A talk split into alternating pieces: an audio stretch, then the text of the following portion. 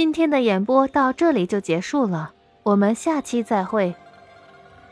第三十九节，帝女登仙。据说炎帝有四个女儿，四个女儿的命运和遭遇都各不相同。先说其中一个女儿，这个女儿没有名字，只说是炎帝的少女。但传说中她的其他三个女儿也叫少女，或叫妓女，或单称女。妓女就是少女的意思，分不清谁是姐姐，谁是妹妹。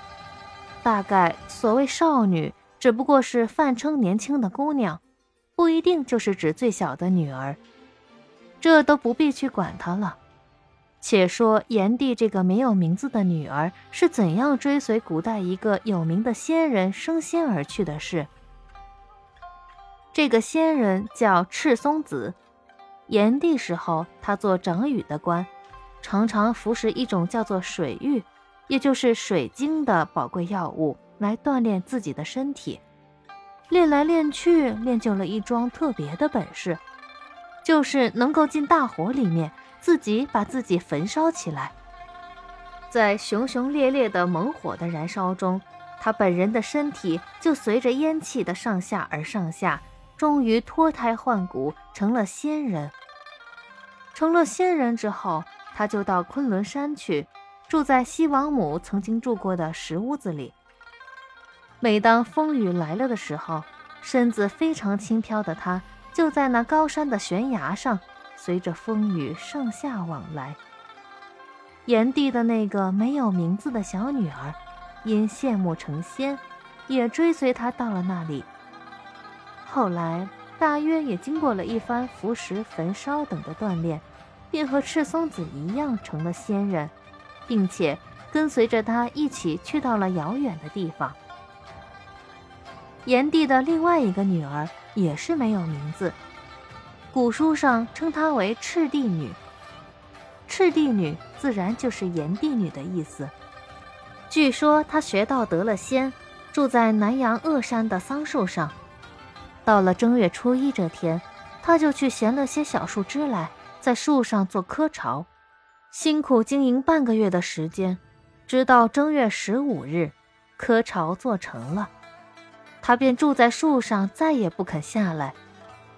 他的行躯或者化作白鹤，或者仍然保持女人的状貌。炎帝见他女儿这种奇怪的行径，心里悲痛，千方百计的想引诱她下来，都没有成功。后来干脆叫人在桑树下焚烧起来一把火，企图迫挟她从树上下到地面来。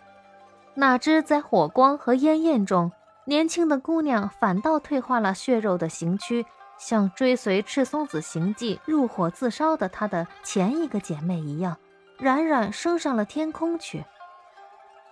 姐妹俩火化登仙的情况一样，不过这位姑娘的火化登仙乃是假手于其他人罢了。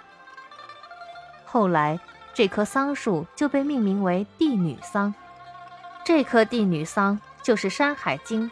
中次十一经所记的轩山的帝女之桑，据记载，它是一棵唯有五丈的大桑树，枝干交叉四出，叶子有一丈多大，红色的纹理，黄色的花，青色的花萼房。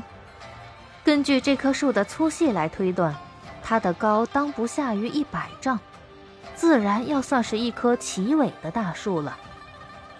自从炎帝的这个女儿在大桑树上的雀巢中焚化登仙之后，后代就有了这样一种风俗习惯：到每年正月十五这天，人们总爱把雀巢从树上取下来焚烧做灰，拿着灰调和了水，把蚕卵在灰水里浸泡上一段时间。